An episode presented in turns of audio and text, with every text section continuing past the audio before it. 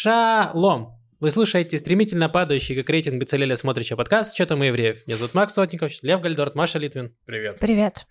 Э, какие у нас сегодня будут новости? У нас будет э, много новостей политики, Мгм. потому что у нас все еще идет война. Э, поговорим про ход операции в Газе, про переговоры с Хамас. Смерть Алексея Навального. И, э, и у нас еще будет про э, просмотрища немного. Вот. И, Маш, какие у тебя У новости? меня будет довольно много новостей про рыб. Их будет две. Это на две больше, чем обычно бывает. У меня еще Э. одна будет. Вау. Три новости про рыб. Рыбный день. Среда. Эм, кое-что про университеты и шкатулки и томаты. Вау. Да, мы записываемся в среду 21 числа, если что. Если Я решила вдруг... теперь каждый раз на всякий случай Да, говорить. но вдруг завтра метеорит упадет, и они такие, а почему они это не обсуждают? Мгм. Эм, И Спасибо за этот подкаст, записанный до падения Метеорита, метеорита. э, давайте поговорим. Сначала с минутки рефлексии. Э, Лев, что тебе было интересно? Э, Много чего было интересного, но расскажу про не самое интересное. Так вышло. Утром мне приснился сон, я спал, и мне приснилось, что я должен срочно идти выступать в стендапе.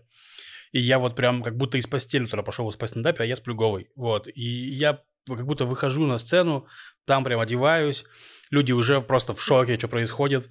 Вот. И потом я начинаю шутки рассказывать, и я причем и не могу ни одной закончить. Просто, то есть я начинаю рассказывать свои шутки, которые я хорошо знаю, и не могу ни одну закончить. Вот, это длится какое-то время. Зал, в общем, меня прогоняет, и в конце почему-то наш комик Крис Фальман э, мне укоризненно говорит, что Лев, ну, получается, больше не будем такие большие залы собирать, и э, шутки мы с тобой разгонять больше не будем, потому что... Позорище. Да, Блин. и я это для себя вот что понял, я больше никогда не буду выступать во сне. Блин. Э, Было бы смешно, если бы ты пришел выступать, э, и все бы тебе букали, букали, э, и ты в штанах выступаешь, все такие, фу, это же голый стендап, это все в штанах. Фу, выгоните его. И Крис Фальман стоит голый, где говорит Лев. Договаривались же. Реально. Как, вы теперь, как мне теперь тебе в глаза смотреть? Ой, ладно, Маш, что тебе было интересно? У меня был замечательный день 15 февраля, четверг. Я пошла после работы в книжный, после последнего рабочего дня недели я пошла в книжный, и так вышло, что я по дороге зашла еще в два книжных, и по пути обратно еще в один книжный, то есть я зашла в четыре книжных. Э, было очень приятно в одном. В одном, э, значит, там был кот, я сажусь, там такой букинистический, я сажусь, и э, кот сразу садится мне на колени, а я в юбке, и он, то есть я сижу на корточках, а кот у меня на коленях сидит. И э, я пыталась какое-то время так существовать. Было очень нелегко, потому что я там чуть-чуть двигалась, и кот начинал просто орать на меня. Ну, то есть он не понимал, что происходит, почему качается этот корабль. Было приятно. Вот, и оказалось, что можно там расплатиться только наличными в этом магазине. Я наскребла заплатить за одну книжку, а за другую не смогла. И мне сказал продавец, занесешь потом. Он меня видел в первый раз. И книжка была про марксизм, про франкфуртскую школу. Да. тоже каких-то да, добавляет. Вот, э, и, значит, а в другом магазине меня э, узнала продавщица по подкасту, было очень О, приятно. класс. Э, вот, так что вам привет, тебе привет, тебе Спасибо. привет. Я не спросила, как от женщины с очень красивыми волосами. Привет вам, пацаны. Эм, вот, и еще в другом, в том самом книжном, в который я шла все это время, я нашла потрясающую вещь. Я причем не знаю, сколько стоил он. Возможно, он мне достался бесплатно. Я его нашла в коробке у входа. Это... Подвинь свой ноутбук. Это журнал, который выпускали английские ролевики в 1989 году. Покажи зрителям. Вау, выглядит Называется эпично. ГМ. Да, Game называется Master. ГМ. Э, невероятной красоты, какие-то такие вайбы, причем открываешь там картинки, как, ну вот, как в старом фэнтези иллюстрации. да, Немного как- слипшиеся страницы. Э, не- Непонятно от чего. Но вот эти фотографии, посмотрите, тут написано Summerfest 89 года, и там какие-то дерутся чуваки в... Ну, не Костюмы, как да. красивые косплееры в 2023-2024 году, да, а как, ну, Похоже нормальные на пацаны в плащах из немного, да? занавесок. Да, да, да. И я смотрю, думаю, это же мы, это же мы в 2009-м, абсолютно то же самое. Я прям, я смотрю туда, и там есть несколько разворотов, где описываются всякие конвенции, и как они все собираются.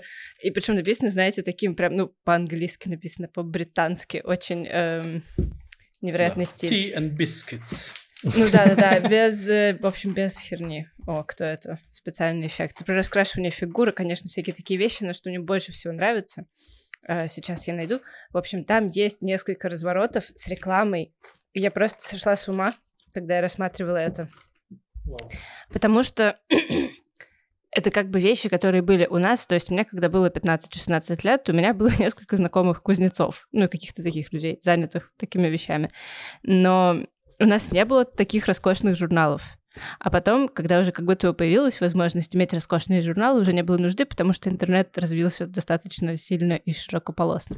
А здесь реально вот эти объявления, которые выглядят как из середины прошлого века, но написано, что это кузнец, он сделает тебе кольчугу и продаст фигурки, и что там еще, Максим? Реально тут можно доспехи э, крестоносца купить всего за 150 фунтов. Короче, это без рукавов, с рукавами 180. Угу. Невероятное какое-то погружение. Я листала этот журнал, мне так хотелось внутрь, так хотелось оказаться внутри. До сих пор хочется, честно говоря. Эм, вот, все. Круто. Кайф вообще. Так, э, у меня история про то, как э, маленький человек боролся с э, большой корпорацией. Э, значит, мне, как и вам, как и, наверное, почти всем слушателям, зрителям нашего подкаста из Израиля, не так давно пришла смс из банка, где говорят, что с вас сняли э, столько-то денег комиссии. Mm-hmm. И э, я выяснил, что, оказывается, это не то, что они только сейчас начали снимать. Просто, видимо, Центробанк или кто-то другой обязал все банки каждый месяц присылать клиентам э, смс, где написано, сколько вы снимаете э, денег на комиссию за обслуживание карты и счета. И эм, раньше они просто это не афишировали, то есть они все деньги снимали, не афишировали. И тут всем все приходится... деньги снимали, ну, не афишировали. Ты такой, а ну да, это мой ноль Я предпо- предпочитаю думать, что это, не, что это не я трачу деньги, это просто воруют у меня, очевидно. Да, и, и вот у меня сняли там 50 шекелей, у меня девушки сняли 80, у родителей тоже по 50, то есть там в целом снимали, там, не знаю, от 4 шекелей до, до в 90, что-то такое слышал, самое большое. Вот. И обычно я как, ну, я в таких случаях как терпил, я такой, ну, что, всех снимают, ну, меня снимать, что я могу сделать? А тут что-то день какой-то был э, такой э, приятный, я думаю, ну, пойду нахамлю в банк. Ну, как пойду? Я, типа, напишу им письмо в банк, и, типа, эй, вы псы, возвращайте мои деньги, сколько можно раскулачивать э, бедных работяг. И, э, э, значит, ну, я был помнее, я зашел в чат GPT, говорю, напиши мне письмо в банк, типа, что я прошу их отменить мне комиссию. И он мне пишет, типа, э, на иврите, он мне пишет письмо, типа, э, пожалуйста, э, отмените мне, прошу отменить мне комиссию ввиду моих сложных э, финансовых, э, моего сложного финансового положения, я готов предоставить документы. И я такой...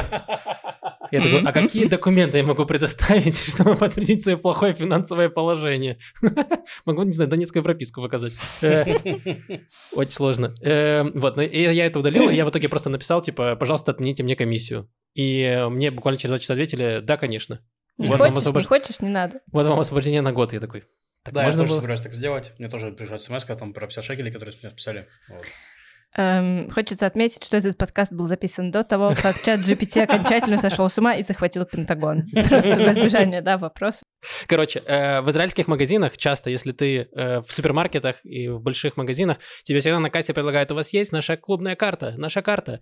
И люди, новые репатрианты, они не знают, что это впаривает вам кредитную карту. То есть она действует, дает вам какую-то скидку в магазине, но это еще и кредитная карта, которая привязана к вашему банковскому счету и которой потом снимает деньги за обслуживание.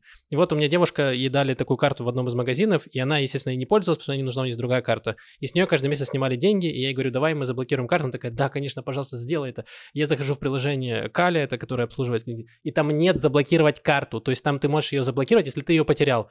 Но я думаю, отлично, я сделаю вид, что я ее потерял. Но там, если ты выбираешь, что ты ее потерял, то написано, и мы сразу вышлем вам новую. И я такой, вы что, охренели? И оказалось, что реально у них в приложении нельзя за- закрыть карту. То есть невозможно это сделать никак, ни через поддержку в WhatsApp, ни через поддержку в приложении только звонить нужно.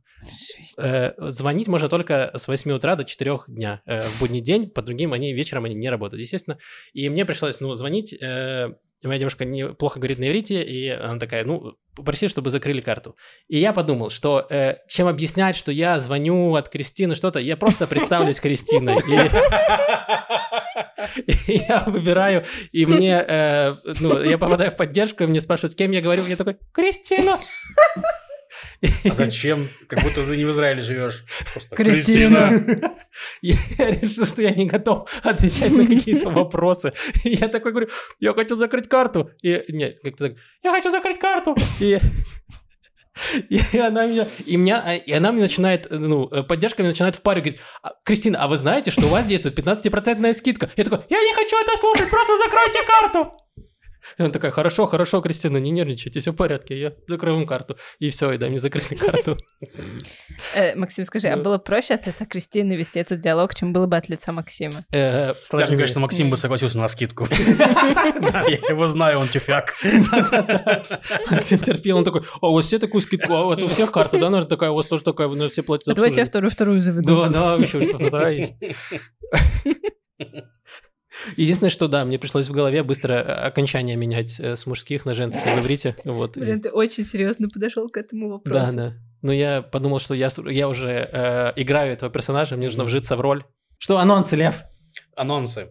Очень много чего будет на ближайшей неделе. Прям дофига. Дофига будет прям Вау. везде. Что ты говоришь? На следующей неделе, 29 февраля, в четверг, получается, э, мы с Димой Киселевым поедем в Хайфу, в бар The Wild. У нас там будет концерт на двоих. У меня будет только новый материал, так что приходите, послушайте мои новые приколы. 2 числа, в субботу, в Тель-Авиве, наша команда подкаста «Что там у евреев» будет э, Это мы и Яша, который под столом сидит прямо сейчас, и все остальное время. Да, э, вот. Будем э, играть в игру Dungeons and Questions в Тель-Авиве. Это игра, скажем так, интеллектуально развлекательная. Нет, э, интеллектуально, да, интеллектуально развлекательная. Ее ведущий созда- создатель Саша Грижаев, это комик, который жил в России, приехал вот в Израиль не очень давно, живет в Кармеле, и вот он сделал такую игру. То есть там, я так понимаю, что это смесь ролевой игры и викторины. То есть там нужно будет отвечать на вопросы и играть в ролевую игру. Ты же понимаешь, Это что... примерно как Максим, когда он звонит и просит сменить карту от лица Кристины, тифлинга паладина пятого уровня. Я просто надеюсь, что эта игра будет более развлекательной, чем интеллектуальной, чтобы у меня были шансы. Э, Какие-то против Маши, очевидно. Ну да, если си- сильно больше интеллект- интеллектуально, то Маша нас, конечно, разложит обоих. Вот. Это будет 2 марта. 2 же марта в Хайфе будет концерт Вани Явица. Это очень клевый комик. э, прям у него тоже новая программа, насколько я понимаю. Очень классный, харизматичный. А 3 марта это Воскресенье. будет... Воскресенье? Мгм. Может, я что-то путаю. Ну вот у Маши календарь открыт, она точно не путает. Тогда я, марте. я запутался, значит. Ну, хорошо. Короче, я приложу ссылки, там Ваня явится, он в какой-то день будет в Хайфе, в какой-то Тель-Авиве. Я точно скажу, когда, где, вот лучше напишу. Э, И потом, на- на- на- еще через неделю, 7 марта, получается, будет наша с э, ребятами живая запись. В четверг. В четверг, да, это уже будет четверг. Живая запись подкаста, что там евреев. Да, Ребята, живая- это мы. Да. Да, Просто да, да. Вот. Ну и дальше в марте еще будут концерты Вити Капаницы 14-15 числа, тоже пришли ссылку. Да, Витя классный. Э, да, приходите. Э, в- э, Если вы патрон э, второго тира и выше, то вам вход бесплатно на, на наш подкаст. Ну, э, новость не совсем израильская, но сильно меня перекопавшая. Это убийство Алексея Навального в тюрьме в России. Вот. э, случилось в пятницу. Конечно, я прям это помню этот день. Шел домой. э, утром у меня была очень продуктивная встреча.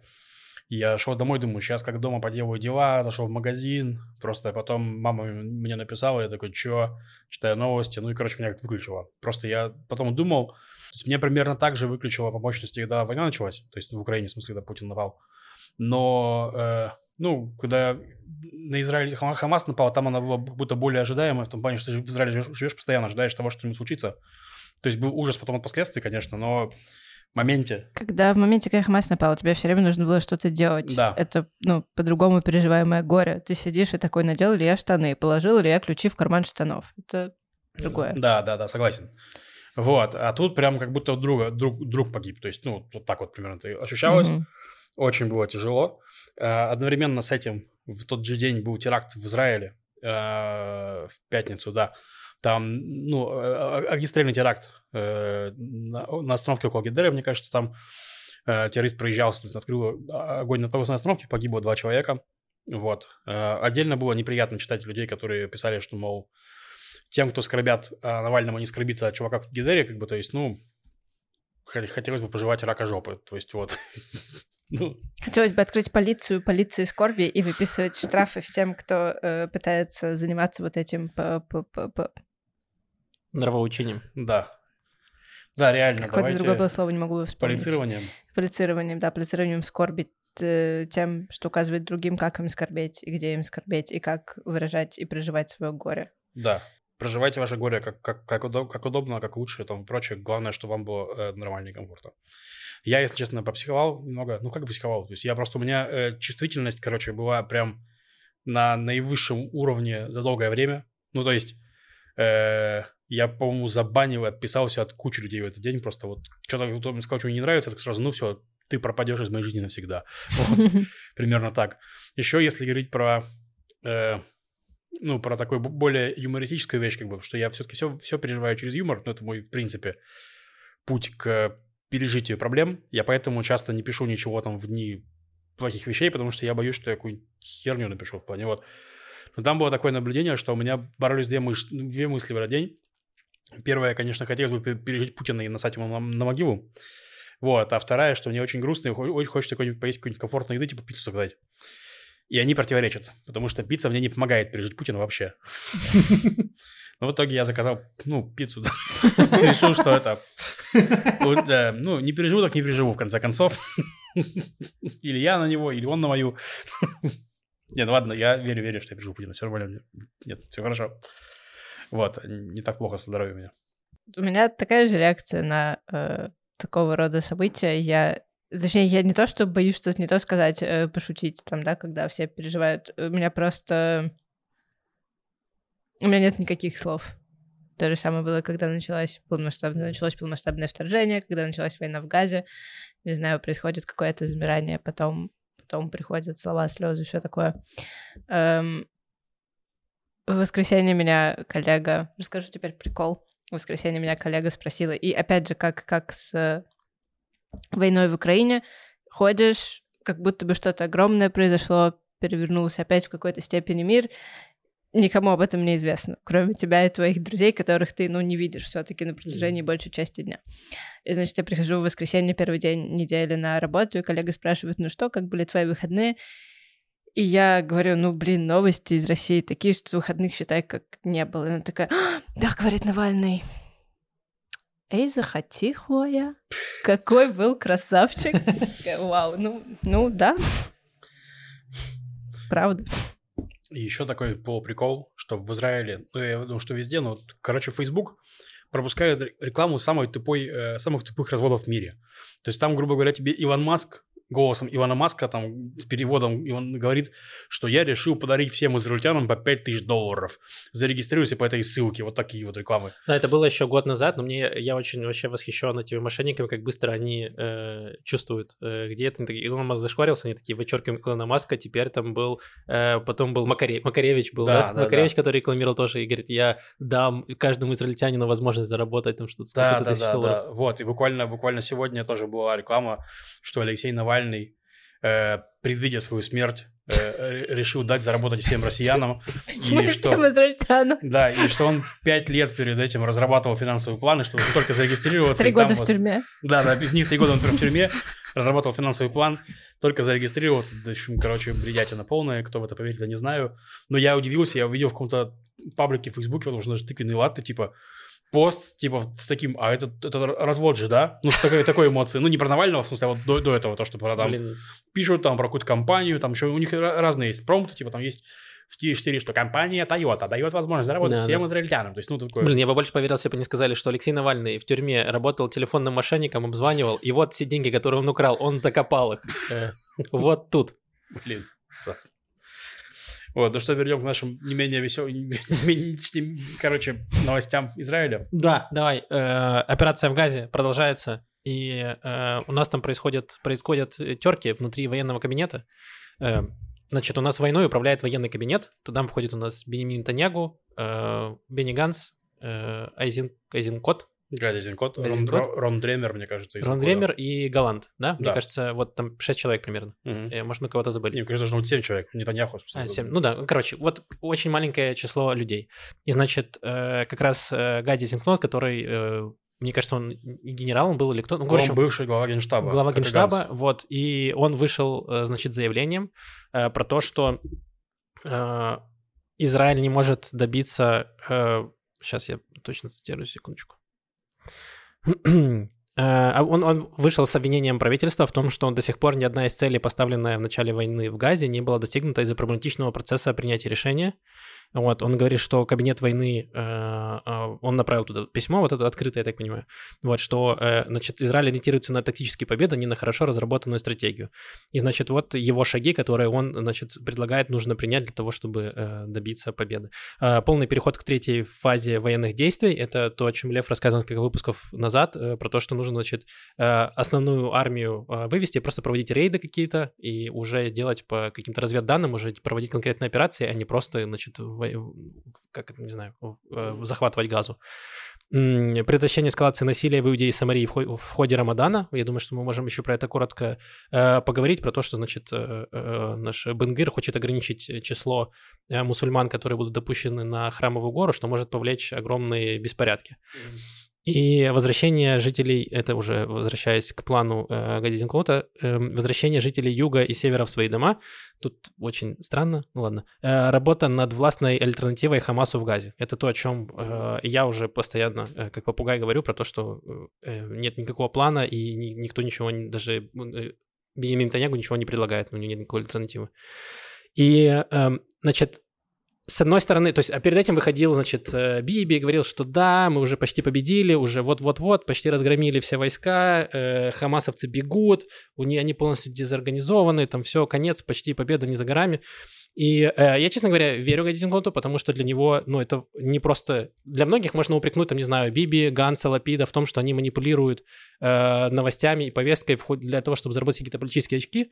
Я думаю, что для Азинкот это не так, потому что у него в этой войне погиб сын и племянник. Вот, то есть для него это... Ну, я думаю, что не просто какая-то политика, он прям, ну, типа, переживает... Э, по полной программе все это.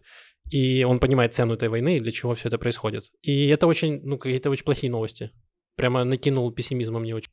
Гадя Зинкот? Да. Ну, да, э, в плане, что...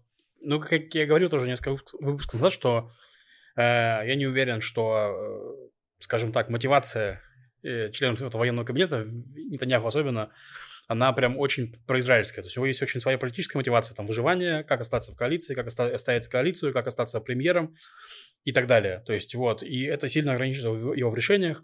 Он из-за этого не может во многом там противостоять Смотричу и прочим э, Бенгвирам в плане выдавления там по разным решениям и так далее. Ну, они продавливают решения, которые усугубляют ситуацию во, во многом. Ну, в плане а, скажем так, ну что говорят, ну разжигают. То есть это, и, это в их идеологии, то есть, ну в плане это они хотят этого разжигания, они хотят, чтобы мы войной шли на все это дело, но не помогает это никак вообще, мне кажется, опять-таки, это моя оценка. Там ни в войне, ни в победе, ничему, вот, только мешает. Вот, это, конечно, да. Есть э, большое международное давление со стороны как раз США и союзников на всех участников процесса. То есть э, США там заявили, что они раз, э, взвешивают возможность при, признать палестинское государство, скажем так, в одностороннем порядке. Вот. При этом зап- страны арабские говорят, что мы готовы будем спонсировать восстановление газа только в случае, если будет ну, государство. государство будет. Да. Я писал пару постов в телеграм-канал на этой неделе про это дело. Там бурная дискуссия в плане, что как же так государство и прочее. Я вижу, что по, по, по комментариям вижу, что у многих людей это работает как некий ярлык. Ну, типа, что вот было, ну, про это много говорили, были разные предложения, то есть вот такие, ну что, опять государство, опять мы через это все будем проходить, а что будет с беженцами, а что будет с этими, а что будет с землями, а что будет с Иерусалимом. Все абсолютно легитимные вопросы. И, разумеется, я, я честно сказать, ну, в плане, я лично поддерживаю, чтобы не было государства, но, разумеется, не, не на любых условиях. То есть я не готов там, чтобы Израиль все отдал, там всю безопасность, всю суверенитет, нет, конечно. То есть, но я просто, я лично считаю, А если что... все, кроме Батьяма? Да нормально, нормально. Отличный план. Сужимся. В гостиной поселим. Не будем, Маша, я шучу. Никого, не Никого в гостиной не будет, пусть сами себе ищут землю. Да, да, да, пускай. В гостиной у нас нет земли. Да. Короче, э, я к тому, что просто сейчас, возможно, такая очень хорошая историческая возможность заключить хорошее соглашение для Израиля, потому что из того, что я понимаю, это мой анализ, опять-таки, что странам, типа сейчас арабским и прочим, им они в целом готовы на, на нормализацию с Израилем, потому что Иран вообще офигевает, уже все это видят. То есть там йеменские хуситы уже топят просто все корабли, которые можно, вот буквально потопили целый корабль, вот, мне кажется, пару дней назад, и нападают на... Ну, короче, просто беспредел полнейший. Ну, просто терроризм какой-то. Да, терроризм, да. Вот, э, э, расширяется, то есть на все страны. И, Египет потерял там половину доходов от Советского канала из-за хуситов, которых Иран под, подзуживает. То есть, ну, все примерно понимают, почему им нужно дружить с Израилем, в частности, почему нужна эта некая широкая израильская коалиция. То есть мало того, сейчас вот э, делается этот сухопутный торговый коридор через э, в обход Суэцкого канала, чтобы мимо Йемена, то есть там Саудовская Аравия, Иордания и Израиль, получается, что так проезжаешь там через вот все эти земли в Хайфу и оттуда на, на, на морем обратно в Европу, то есть, ну, Мгм. не обратно, точнее, дальше. Ну вот, но просто кроме того, что есть прагматичные арабские лидеры, есть еще арабская улица в плане в этих странах. То есть есть люди, которые такие, как это так? То есть мы что, совсем бросим наших братьев-палестинцев? То есть, ну, Ну, их просто много десятилетий про то э, рассказывали, про то, что вот палестинцев угнетают, и мы должны проявить солидарность и поддержать э, народ Палестины, и э, поэтому, ну, пожинают плоды сейчас арабские страны той политики, Да. которая была там последние там 40 лет условно. да, больше. безусловно. Но вот anyway, я к тому, что это будет названо там палестинским гос- государством, но я просто уверен почти, что, что условия для Израиля сейчас могут быть выгодные. Вот, то есть я понятно, что нет у меня никакого доступа ни к чему, то есть, но просто мне, мне вот так кажется, но просто из-за того, что тоже У тебя Израиле- есть доступ к этому подкасту, Лев, к Ютубу. Ты можешь вообще ввалить что угодно с очень уверенным лицом. Это я и делаю. У тебя и наушники есть. Чем ты хуже Пятковского? Ничем. Да. Короче, я хотел сказать, что просто, что я опасаюсь, что просто из-за того, что для из- израильских правых э, палестинское государство тоже как красная тряпка на быка, то есть они тоже там, не, не факт, что будут готовы э, поддерживать эту идею, если это просто будет сказано. скажем Так вот, так. даже не только правые. Короче, я вот с чего меня бомбило последнюю неделю сильно. Это вот то, что э, в Кнессете проголосовали, э, я даже не знаю, как назвать это, резолюция, наверное, или э, Ну, это была это была декларация. декларация, да, это. декларация про то, что, значит, палестинское государство не будет создано в каком... Не-не-не, Не так? нет, нет, Хорошо. нет. Декларация была не такая жесткая. Декларация была в том, что мы отвергаем любые попытки э, провозгласить государство без, э, ну, короче, в одностороннем порядке. То есть, что мы не готовы, ну, это поддерживать. То есть, такая история. Что, типа, э, как будто бы Израиль говорит, мы, мы готовы говорить, но если вы э, декларируете без нас, то мы не готовы. Вот, примерно так. Окей, ладно, это еще более-менее, потому что я... э, у меня уже кровь, знаешь, э, Не-не. налилась в глаза, я э, прочитал не очень внимательно. Но, и, во всяком случае, у меня моя, моя бомбежка она ориентирована на то, что на заявления политиков, э, которые говорят, что нет, палестинского государства не будет ни в каком виде, и это очень... э, Это очень плохо, потому что... эм, э, Тут, тут ты все правильно сказал, я полностью с тобой согласен. Про то, что у тебя должна быть какая-то цель разрешения пал- палестино-израильского конфликта. Тогда вы говорите, мы, ус- ну, хотя, ладно, что я, чё я придираюсь к правым политикам, когда они говорят, что да, нас устроит только переселение, значит, э, палестинцев в другие земли. Да, ладно, тогда все сходится, тогда мы э, больше за этнические чистки, ну, в плане э, часть населения. Ну да, ну и, собственно говоря, я вот... Это смешно, Ладно, я не прав был, извините, я э, зря бомбил, вот все. Решение есть. Одни говорят, что нужно какое-то два государства в каком-то виде, а другие говорят, что, значит, одно государство, но без палестинцев в нем. Э, Короче, история такая, что да, я тоже, я пытался понять, какая альтернатива. То есть, если мы не объявляем государство, то что альтернатива? И там забавно, что у меня в комментариях к посту в Телеграме э, люди начали говорить, ну да, мы, конечно, к сожалению, не можем как Путин сделать. То есть вот, ну, К сожалению. Нет, это люди, которые, это люди, которые, в смысле, я, извини, там были люди, которые, во-первых, из, Украины, а во-вторых, которые явно против Путина в этой войне. Там, там нет других людей, которые, там нет людей, которые... В какой да, этой? ну, в смысле, в войне Путина с Украиной, они не хотят, чтобы, э, короче, Украина проиграла. Я про это говорю, что они такие. Ну, они такие, ну, Путин, конечно, в ДНР, он там, там вообще в ДНР все за Путина теперь, так-то.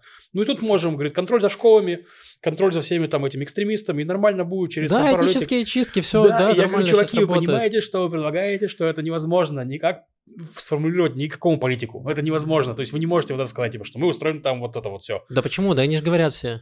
Ну, они же говорят, типа, э, э, добровольный трансфер, мы Ну оплатим да, да. билет. Да, да, да. Э, Ну, они, а, это одно и то же. Ну, Ну, окей, согласен, ладно, да. это очень похоже. Не, это похоже, если есть куда ехать. То есть, ну... Ну, это похоже на то, как, не знаю, как в Крыму произошло, с, э, когда после оккупации России, как они с, с татарами сделали то же самое, с крымскими татарами, что часть посадили в тюрьму, а часть Да. выгнали. Ну, вот и все, ну, то же самое предлагают. Не, я, я говорю, что это типа, ну, в плане, это можно, мо- можно сказать какой-нибудь Бенгвир Смотрич, и то, и то не напрямую. То есть они не скажут, что мы там будем всех убивать их. Там. Ну, в плане нет, они так не будут говорить. Они скажут, что мы сделаем добровольный трансфер. То есть вот, а куда? Они не будут говорить, куда они поедут. То есть, ну, это все не будет. Вот. А я к тому, что ну, никому более серьезному политику этот план он не может сформулировать, мне Да. кажется. Но Ну, тем, просто- кто так говорит, очень рекомендую поехать в Донецк, там, в ДНР, посмотреть, как там, э, как Путин все сделал. Ну Может, да, понравится. Да. Э, э, какой-то просто ужас перманентный. Эм, Я очень надеюсь, э, что да, что э, США как-то сможет повлиять, возможно, будет какая-то широкая коалиция, которая э, на, как-то надавит на Израиль, чтобы они хоть в каком, как, как, какой-то начали в, разрабатывать, я не говорю про что принять, разрабатывать какую-то дорожную карту, какой-то план, возможно, там на сто лет вперед, ну хоть что-то, ну, чтобы, кстати, чтобы какой-то горизонт был э, в этом плане. Ну, на сто лет вперед не поможет ситуация, но да.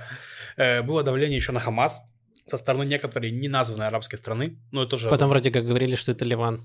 А, Ливан даже, Ну, да? что типа Хизбалла давила на Хамас, да, чтобы те, значит, снизили свои требования по поводу обмена заложников, mm-hmm. вот, потому что, э, во-первых, там была новость про то, что, значит, э, Яху Синвар, когда он начинал операцию 7, 7 э, октября, вот эту свою, то он был уверен, что Хизбалла, значит, включится в войну, и его кинули, вот, и сейчас Хизбалла говорит, что, типа, мы не будем воевать, давай там как-то это закругляйся. Mm-hmm. Да. Но ну, это из того, что я читал. Опять же, это слухи, то есть это не Ну да, факт. к сожалению, у нас фактов мало, просто, да, рассказываем, что читаем, что читали. Э, хотел сказать, да, что сейчас идет э, торговля. То есть у нас остался последний оплот э, Хамаса в Газе Рафиях, в котором сейчас живут все почти беженцы, и Израиль сейчас хочет начинать операцию. Э, а, не, не начинать операцию можно, если будет достигнута сделка по освобождению заложников в обмен на там палестинских заключенных. Там требования Хамаса были в духе там 500 миллионов заключенных за одного заложника, как обычно. Э, Израиль говорил, что можем давать троих, то есть и вот они на этом никак не сходились на тему кто куда. Вот, но условно говоря, то есть, да, и вот на Хамас начали по себе на себя давить, типа, чего вы добиваетесь, что вы там проигрываете, вы там погибаете, ничего нету, типа, то есть, вот, а Хамасу, в принципе, не, нечего сказать, кроме этого, кроме того, что вы нам мало помогаете, то есть, ну, вот, я надеюсь, что, э, я, если честно, не, не знаю, на что я надеюсь, но пока процесс такой.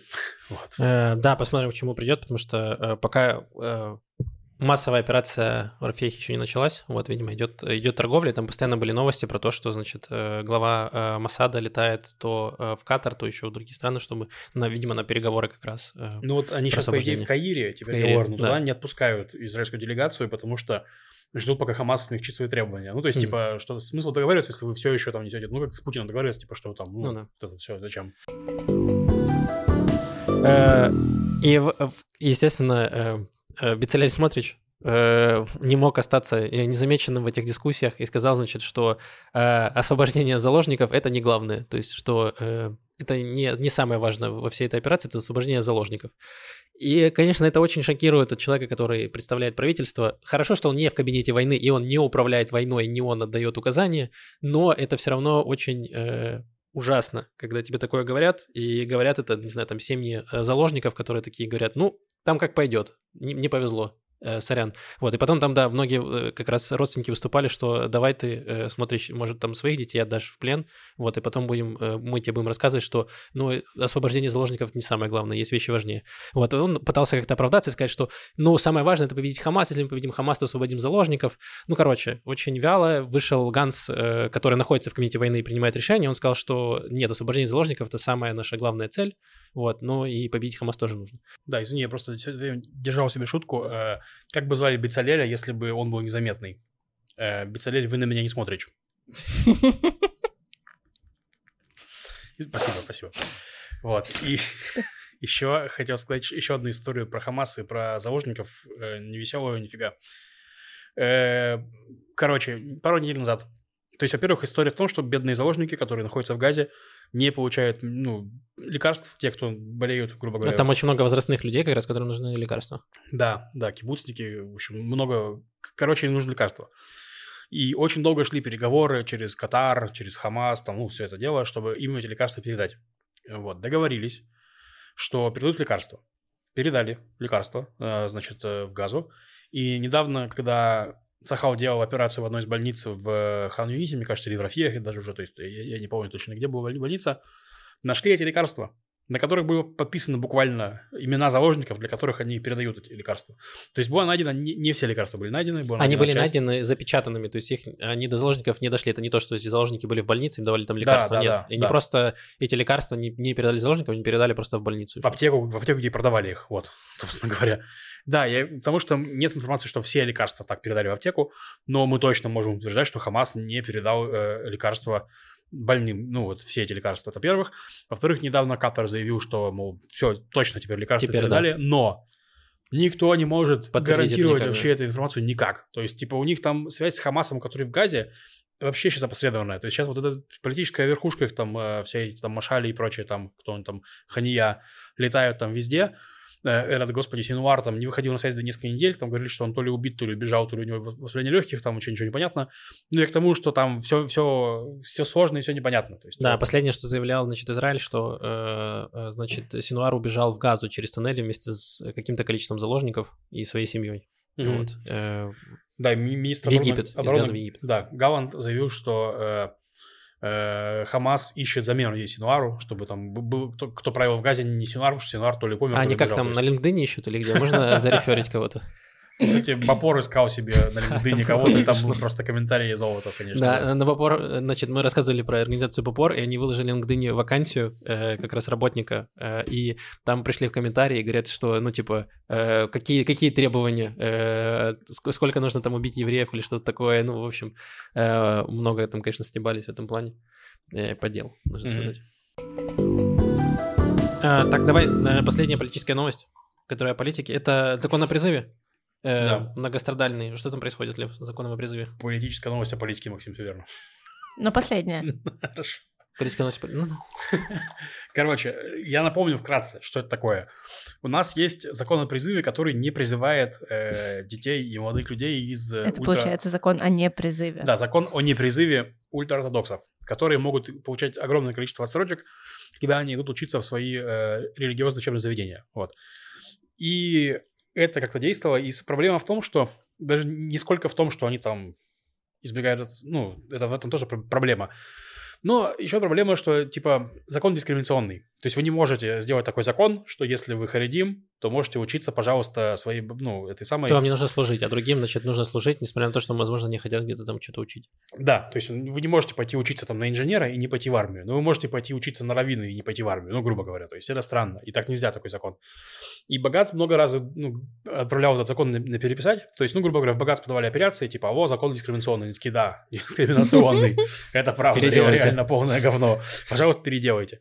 И там постоянно были отсрочки, и, грубо говоря, наш, вот была череда выборов, когда мы там за два года ходили на 4-5 выборов, это случилось как раз из-за закона о призыве, потому что Либерман сказал, что он не поддержит никакой закон о призыве, развалил коалицию, и мы в этом лимбе уже варимся вот э, уже очень много времени. Э, Потом, грубо говоря, вот э, когда эта коалиция забралась, все как раз думали, что они там протащат каким-то образом закон о призыве, чтобы закрепить, что Харидим не ходит в армию. Вместо этого они пошли войной на всю судебную систему, прям широким фронтом, что не только Харидим, но еще и себе там отхапать, короче, э, преференции, скажем так, э, законодательно. Короче, в итоге ничего у них не вышло. Э, И там как раз Харидим перестали поддерживать этот судебную реформу. Во многом когда стало понятно, что туда точно не залезает закон о преодолении вето богатств э, Мгм. Кнессетом. То есть э, они, и- им это было интересно, потому что они Могли думали, что мы, при- мы принимаем не- несправедливый закон о призыве. Богатс говорит, «Э, это нужно отменить, переделывать. Они такие, а мы преодолеваем вето богатств, идите нафиг, закон принимается. Мгм. Но когда стало понятно из-за протестов, что нет, э, Х- Харидим такие, ну, тогда и нам и реформа не нужна, в общем-то. То есть и там все сдулось очень сильно. Ну и протесты, разумеется, тоже. Так вот, и теперь, а у нас сейчас ситуация в корне изменилась за год, потому что у нас случилось 7 октября, к сожалению, у нас война, и теперь очень тяжело защищать этот закон вообще кому-то. То Ну есть- да, и если раньше даже э, вязаные кипы, ну то есть поселе- э, сионисты э, религиозные, которые, э, в принципе, они были не против этого закона, они говорят, ну ладно, типа пусть ультраортодоксы там молятся, а мы их защитим, если что, Мгм. вот у нас достаточное количество. То сейчас даже я э, читал заявления некоторых там активистов и политиков, которые говорят, что, ну вообще-то ультраортодоксы тоже должны служить. Э, То есть Да. уже риторика немножко меняется, она такая, в общем, Да. она стала более такой провоенной. Мало того, даже Шас, э, мне кажется, Ридери заявлял, что да, возможно, нужно служить. То есть там от него было такое заявление очень это. Или от него, или от какого-то этого э, зама, что-то такое. Ну, возможно, даже с этой стороны это лучше... То есть проще будет объяснить самим Харидим, что вот нам нужно служить для того, чтобы мы могли себя защитить в случае того, если там начнется война. да. То есть там же еще проблема в том, что почему Харидим не хотят служить, потому что это отвлекает их от учебы, потому что они хотят всю жизнь, не знаю, там, изучать Тору. Как известно, светских смысла. это не отвлекает от учебы. Ну вот э, чему ты там учишься? А там э, можно познать Бога или попытаться. А тут всего, у тебя всего лишь и инженерия какая-то. блин. Реально. Да, философия, Фу, господи. отстой. Если Г- Господь захочет, он перевернет землю кверх ногами. Что ты будешь со своими законами физики делать? А? То ли дело знать, где нужно, где нужно прирезать козу, чтобы она была кошерной. Это да. Ладно, мы, мы не хотим... эм, э, Никого оскорбить, кроме тех, кого мы уже оскорбили. И да, их мы хотели оскорбить, да, Максим? Ладно, я хотел сказать, преуменьшать. э, Но в целом, да. И, возможно, сейчас будет им проще объяснить, что э, чуваки вообще, ну, типа, можно пойти, тем более, что у них там все равно, по-моему, укороченная служба, они служат то ли полгода, то ли год, то есть там есть какая-то программа, где им там, э, у них служба такая достаточно э, относительно светских людей лайтовая. Э, Не, ну я еще хотел добавить справедливости немножко, что, во-первых, после начала, ну, после 7 октября были добровольцы Харидим, которые пошли в армию служить. Это, во-первых, было. А во-вторых, даже сейчас есть целая, по-моему, дивизия, что ли, э, из э, Харидим. То есть она так как называется, как-то у нее там название есть отдельное. То есть они есть, они служат, просто их там, ну вот сейчас были данные о призыве, что призывалось там 1% от людей, которые могли призваться. Там еще просто проблема в том, что самих солдат не принимают в общине. То есть, если ты из общины идешь в армию, то тебя могут вообще изгнать из семьи, потому что, э, ну, типа, ты пошел там с якшаться со всякими светскими, которые тоже там служат, и отклонился от религии. Вот, наверное, вот сейчас, возможно, я надеюсь, что это как-то э, смягчит их э, мировоззрение Мгм. по отношению к армии и солдатам. Да. Я надеюсь. Все, Так Маш, а, подожди, собственно, Давай. я к чему хотел, А, к давай. чему вообще мы про это заговорили, про этот закон, что 1 октября, ой, 1 апреля э, заканчивается срок последней отсрочки этого закона, то есть, э, по идее, после 1 апреля... Срок последней строчки. а Это, извини, это политическая новость про политику сейчас. Да. Э, что, грубо говоря, с 1 апреля... Если вы думаете, чем Маша занимается, она в блокнот записывает все, э, все оговорки и ударения, где мы неправильно что-то говорим, чтобы потом предъявить нам. Да, в нашей обычной жизни она тоже этим занимается. Видите, у меня закончился один блокнот. Мне пришлось сегодня новый начать. Все, он весь исписан. Блин, Наталья э, Готлиб все потратили. Полблокнота. Очень обидно. Да. Короче, э, с 1 апреля мы будем существовать в непонятной ситуации, потому что, э, по идее, Хорошо, хорошо, что сейчас все понятно. ну, в еще, в еще более непонятной ситуации. То есть сейчас мы пока живем еще, ну, что-то более-менее там понятно, что хотя бы пока что Харидим не нужно призывать, пока, по, по- по- по Сейчас мере, в 20 часов 15 минут 21 февраля 2024 года кое-что понятно. Да. Что 1 апреля будет хуже, да, это вот э, то, что мы поняли. Нет, я просто говорю, что возможно, что тогда армия начнет призывать Харидим. Но вроде бы и нет. Короче, ничего не понятно, но, в общем, им предстоит с этим разобраться в ближайшее время. Вот к чему. Хорошо, будем держать руку на пульсе событий. Э, Маш, какие у тебя новости? Так, давайте начнем с новостей сельского хозяйства. Сельское хозяйство находится с 7 октября в не лучшем своем состоянии. На всех почти фермах нужны волонтеры. И эм, много кто ездит волонтерить сейчас. Много кто помогает ездить волонтерить. И к этому присоединилось приложение Waze, которое более популярно здесь, чем... Которая просто меняет маршрут и завозит тебя на поля. Да, и пока не соберешь 10 ведер э, помидоров черри, ты не выйдешь, да. оттуда. Будет тебе показывать, что ты в Бейруте. В общем, Waze очень популярное в Израиле, самое популярное приложение для... Навигации. Мгм, спасибо. э, Водителей. Э, вот, и теперь там есть страничка, где ты можешь посмотреть на список ферм, которым требуются волонтеры, и поехать на какую-то ферму, и там поволонтерить. И можно просто ввести в строке поиска ферма или Оклауд, сельское хозяйство, Оклауд, да, и тебе скажут, вот туда поезжай, там нужна помощь. Такая новость. Эм, Блин, я надеюсь, что, э, возможно, Google к этому присоединится, и когда ты пишешь очень тупорылый запрос в Google, то он тебе едет, иди на ферму. Да, реально, На поработай». чай, иди, картошку. собери картошку. Да, да, говорю, давай вот там. Примени себя. Да, да. Дальше новость э, технологии и сельского хозяйства. Такая. Есть стартап, который называется, я не уверена, как это прочитать, э, Supri. S-U-P-R-E-E. Так, смотри, Supri. Эм, и они производят, они научились делать помидоры черри, которые эм, вялятся прямо на лозе. Вау. Короче, смотрите, они это эм, дочерняя дочерний стартап другого стартапа, который занимается генетикой, и они генетически картографировали несколько разных... э, они генетически картографировали батат. Лёва, наверное, будешь счастлив узнать. Вау. Да, батат. э, Значит, что они э, завершили, я не уверена до конца, завершили генетическую разметку и прочитали полностью геном А, батата. то есть они прям могут... э, Геном батата им известен просто Чтобы батат был по вкусу как курица, например. Э, Не уверена, что это возможно. Но вот, э, значит, они овладели геномом батата и хлеба и макарон, пасты, вот. э, Но конкретно этот маленький стартап, они занимаются помидорами черри.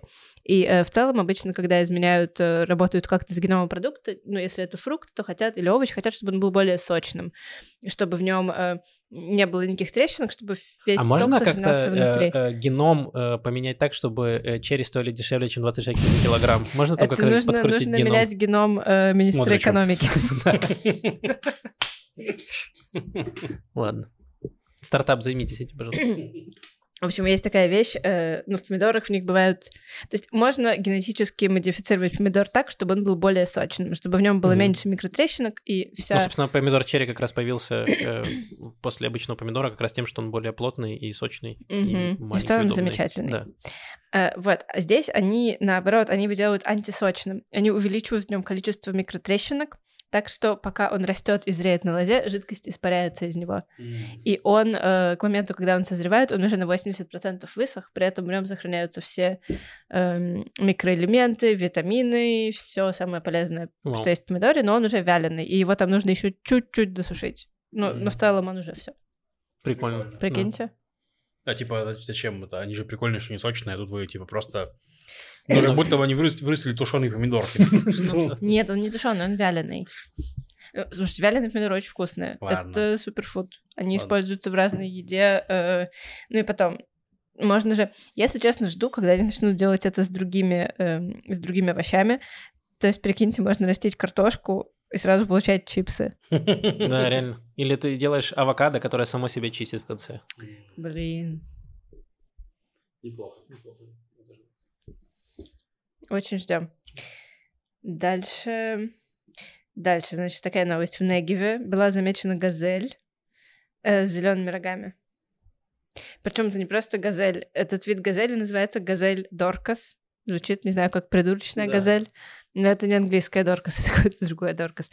В общем, и фотограф, который я заметила, Амир Балабан, мне причем кажется, что мы, Да, что мы когда-то я уже про него. него Да, рассказывала. да, да, Тот да. самый, который сидит э, в каменном ящике и наблюдает за орлами, по-моему. Да, мне кажется, вот он, да. Вот, значит, этот чел, он гулял по пустыне Негев и заметил газель с зелеными рогами и шел следом за ней 20 минут, потому что такая у человека работа.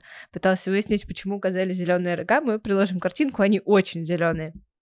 Вот, и в какой-то момент он заметил, что э, эта газель, этот самец газели, он подходит к кустам определенным и начинает прям очень сильно тереться о них рогами.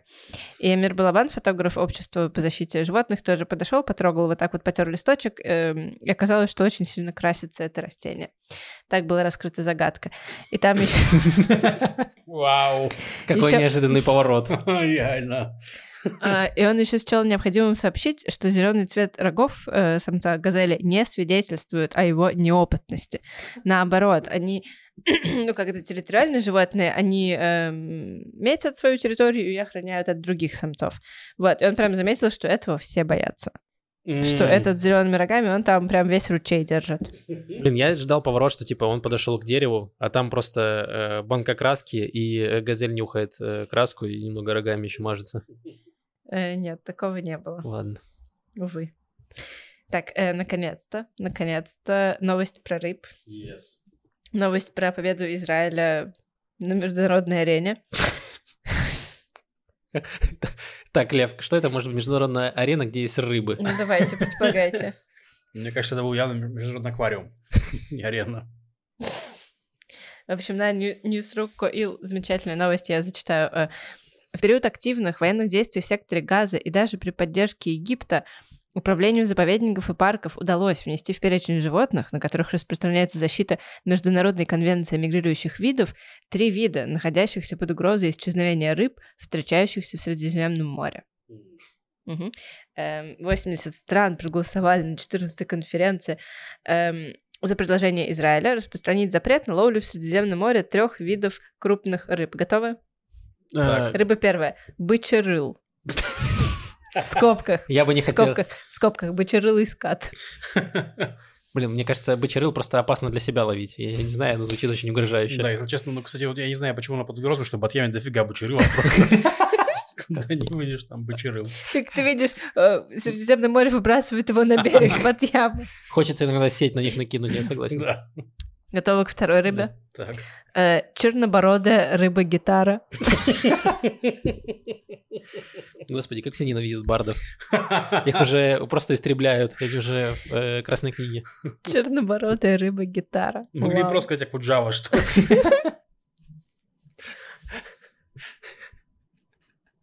Хочется добавить, э, что он э, сын э, чернобородый рыба-гитара, сын рыжей бороды тромбона, и, и который был сыном того. Там как, есть какое-то древо должно быть у таких рыб. Прям фамильное. Явно, явно. Ну, неспроста такое возникает. И третья рыба, которую больше нельзя ловить в Средиземном море, это бычий крылатый орляк. Ну, это реально нужно изучать, да, это правда. Блин, бычий крылатый орляк звучит немножко... Это похоже на тетраморфа. Знаете, вот это животное жуткое из книги, я забыла, пророка то ли Закиля, то ли Даниила, где вот он такой... Это И, животное, значит- которое не может определиться, кто оно. Это не бинарное Да, животное, которое да, не он рыба. и и- орел, и лев, и бык, и человек. И потом это стало еще и... А вы говорите, трансформеры нереальные. Да, мне нравится, как Маша говорит такая, животное из книги, и потом начинает на нас смотреть, и вот мы, мы Да, подскажем реально. ей, из какой книги Щас это животное, да, языки, конечно, да, или Петроморфа, я не знаю. Ну, Петр, Петр, Петроморф. Ветроморф.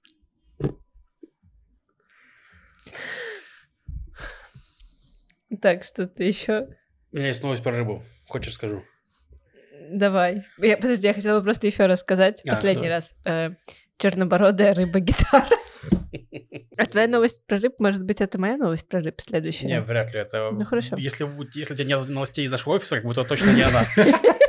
Не, просто у нас в офисе есть э, работник, Галь, вот, и он в какой-то момент купил аквариум с рыбкой золотой, и она у него жила, и в какой-то момент она его достала, в плане, что он стал ее кормить, там, убирать, там, воду менять и прочее. А я думал, она ему тыкала. Ты неправильно пишешь код, алло, но кто? Двойной пробел здесь. Да.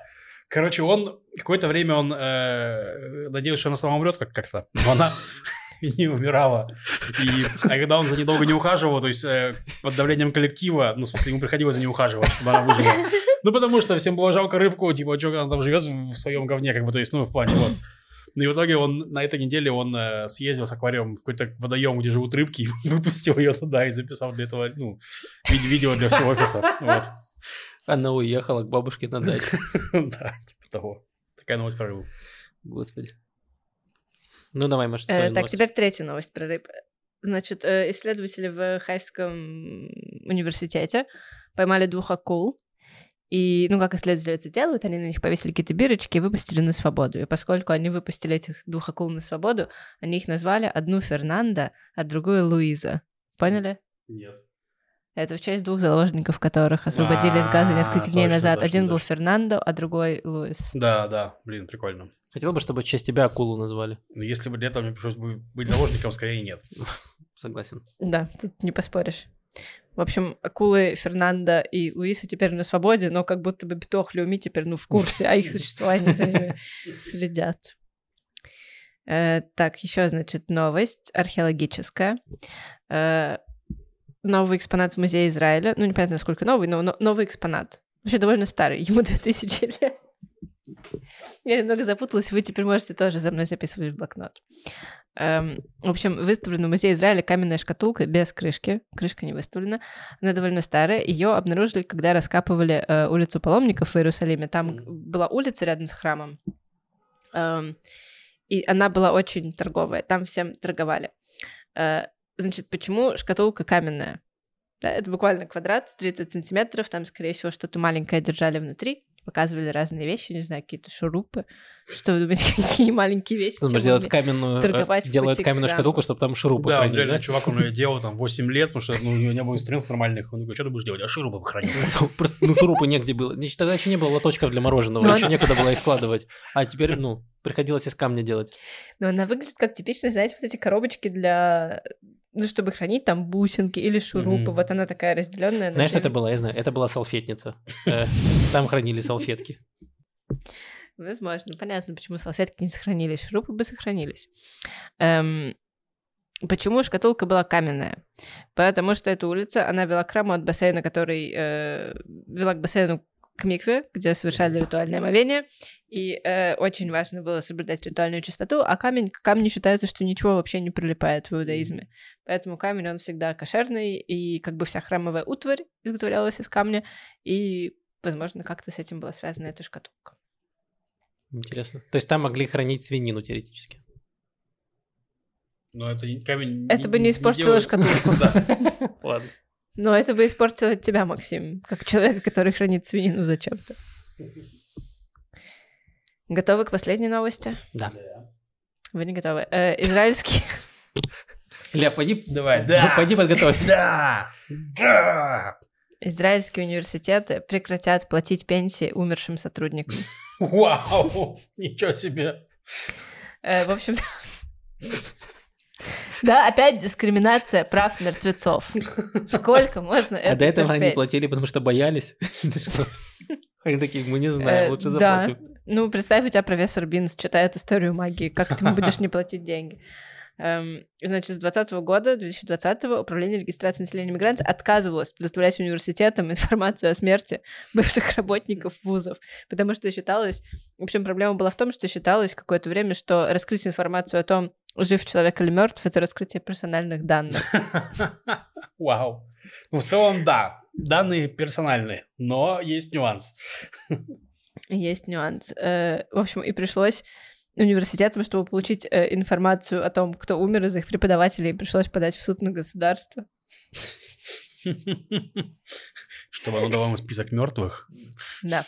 Э, Государство внесло поправки в указ о защите конфиденциальности, и э, Верховный суд постановил прекратить спор. Это был действительно О, это довольно... интересно, потому что сейчас же как пенсия, у тебя есть пенсионные фонды твои, и в целом ты никак не связан с э, работодателем, на которого ты работал, у тебя есть свой Мгм. фонд, и ты с ним уже как-то... И, и фонд знает, умер ты или нет. И, э, а тут интересно, видимо, что э, университеты платят э, напрямую пенсию. Мгм. Да, интересно, э, государство передает данные, что ты мертв внутри. Кому? Тебе? Не знаю. Чтобы тебе пришла, приходила бы смс как от банка каждый месяц. Да, Dead Inside, привет. Да, да. Э, Раз тебе все равно, мы списали в тебя два раза больше денег. Какая тебе разница? Да, Ты и так мертв внутри. В конце концов, я от комиссии отказался, кто-то же должен покрывать эту разницу, правильно? Эм, да, ну все, теперь управление регистрацией населения и иммиграции может передавать академическим учреждениям информацию, в которой будут указаны имена ушедших из жизни пенсионеров и даты их смерти. Фуф. Ну, наконец-то. Еще небольшое объявление. У нас э, нам перестали свать бизнесы в, ру- в рубрику для рекламных бизнесов, так что я надеюсь, что у всех все хорошо. Есть заказы и ден- деньги клиенты. Вот. Но нам прислал в Инстаграм э, просьбу по- по- по- подсветить деятельность Муты. Это некоммерческая организация, которая помогает эвакуированным израильтянам и израильтянкам э, вот, в Иерусалиме. А, Мута, мута называется Бейн- Бейнену, э, и ну, они вот работают именно с, эвакуированными израильтянами, и у них сейчас сбор э, косметики и средств гигиены для израильтянок, которых эвакуировали, которые живут в Иерусалиме. Ну, это важно, потому что у них нет доступа к их запасам, которые были дома в плане, нужно пос- постоянно пополнять и прочее. Вот, э, там идет сбор совместно с э, Лией Гельман, это проект, э, господи, Бин Израиль. Бин Израиль, да. Вот. И косметологи Тель-Авив. В общем, мы пришлем ссылки. Если хотите поучаствовать, поучаствуйте, пожалуйста. Мгм.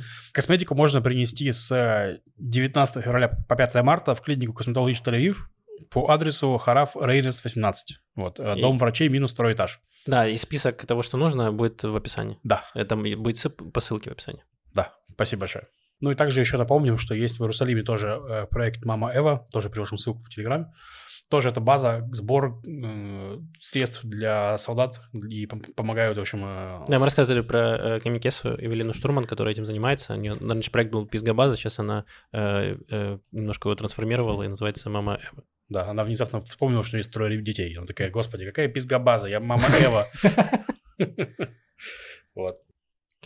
Также спасибо большое всем нашим патронам, патронессам, Числаву Наркобарону, Максиму Кацу, как всегда.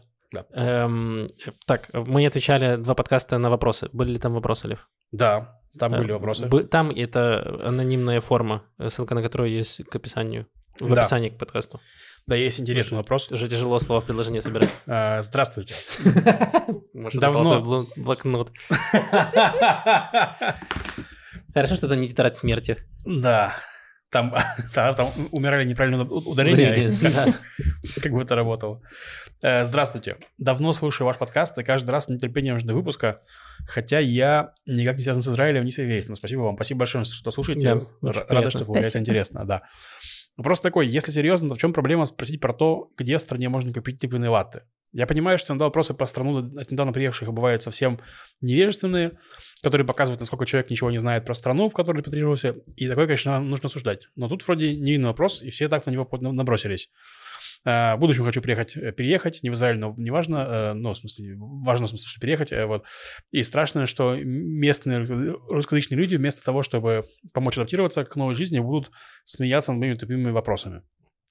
Ну, Ну, что ж. Если люди будут смеяться над вашими тупыми вопросами, вам такие люди не нужны э, в ближайшем и Так дальнейшем проблема в том, что, окружении, возможно, да? других нет. Ну, ты захочешь всегда быть- есть Ну, другие. ладно, это правда. М, Э, Ну, во-первых.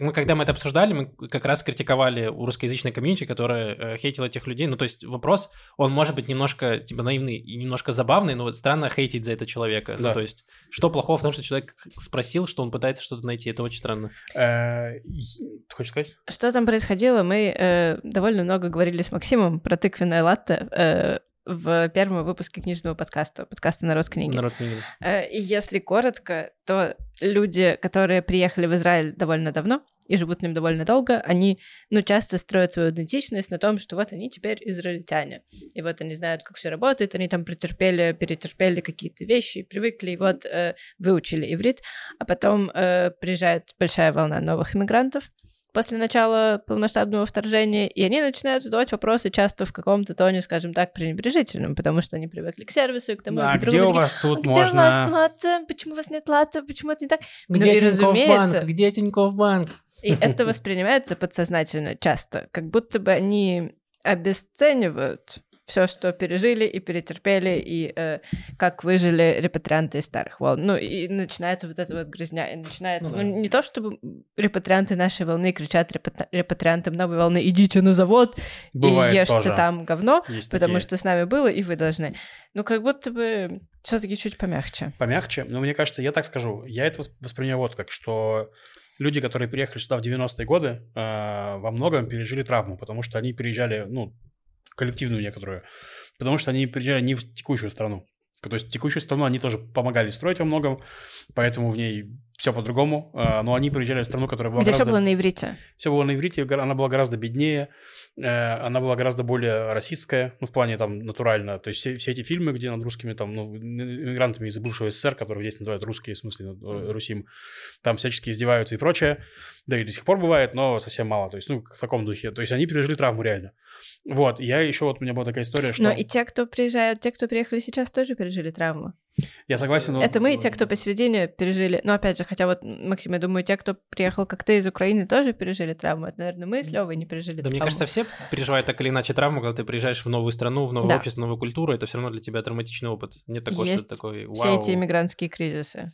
Как- Это когда ты на массу приезжаешь, это сложно назвать травмой, наверное, потому что ты... Ну, да, во-первых, у нас было чуть мягче это все, через массу, через это, через то.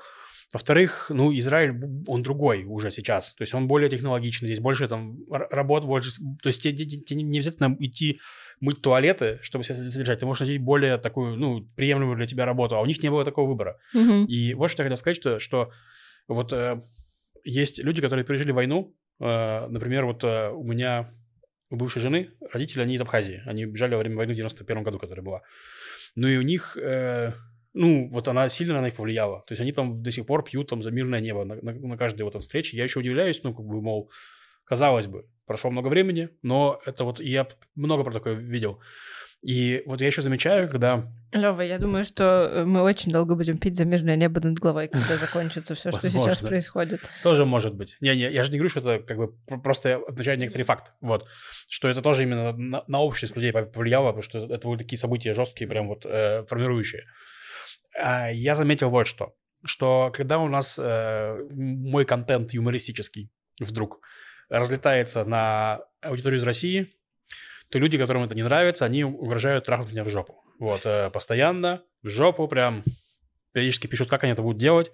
Лев, ну у тебя потрясающая жопа. Ну что, нельзя, нельзя не отметить. Вот, а когда на израильскую публику, они мне говорят, что мне нужно валить отсюда. То есть говорят, «Ну, ну и вали отсюда, и уваливай, вот это все.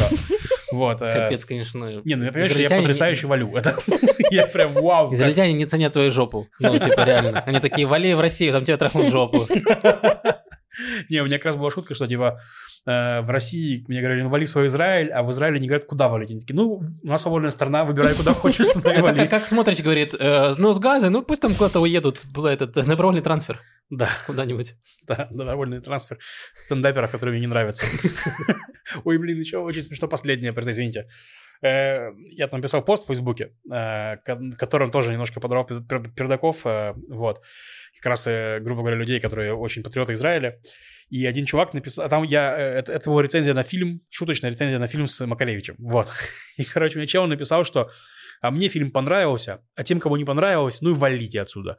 И я подумал, вау, нифига себе концепция, давайте этот фильм тогда показывать, э, ну, прям на консульской проверке, типа, если не понравилось, то не давайте гражданство.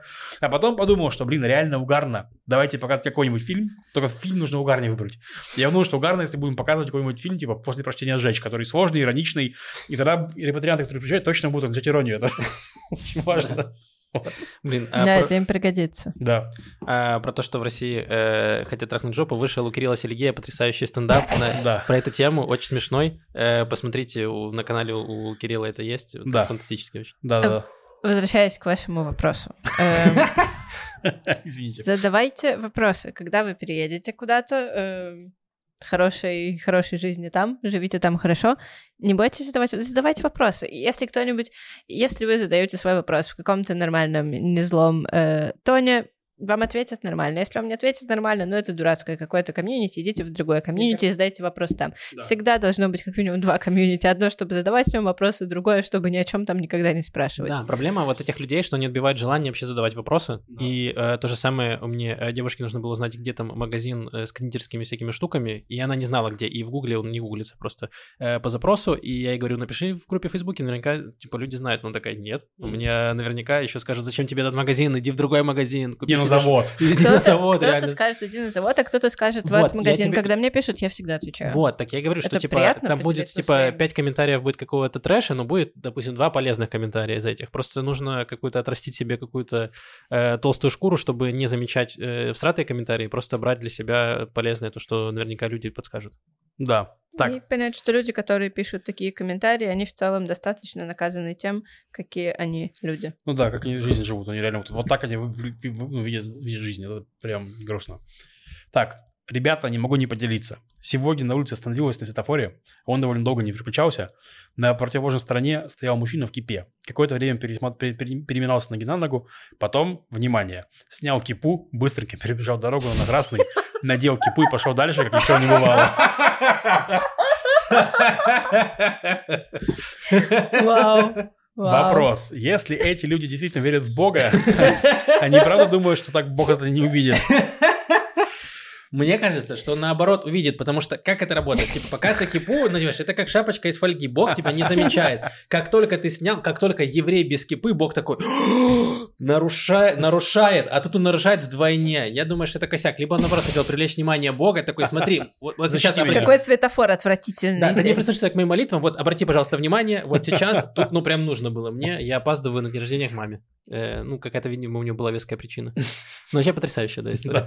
Вау. Так, э, Ну, с другой стороны, хорошо, что этот человек понимает, что он делает что-то плохое. Ну, в плане, что переходить на красный свет это не что-то э, э, Ну да. допустимое и что это обыденное. Вот. да, история отличная. Маша, умоляю, мне требуется пояснительная бригада в вашем лице для этого видоса. И там ссылка на видос, где чел молится, как мусульманин, на, на иврите молится. Но там при этом в этом видосе... Что? Там в описании все написано, там написано только текст на английском языке, как, как выглядит эта молитва и почему он так делает. То есть просто прочитать текст, там все понятно. То есть у многих, текста. у многих просматривающих этот э, видос, видимо, возникли эти же вопросы, и поэтому здесь, там сделали подробнейшую сводку. Вот, извините, что я не Маша. И я, кстати, да, я сама внимательно не прочитала, потому что я не знала, что это вопрос для меня. А, извини. Я увидела, как Лев э, смотрит это видео за минуту до того, как мы сели писать подкаст, и Я тоже только сейчас увидел Машу, если честно, в начале, поэтому, э, сори, да.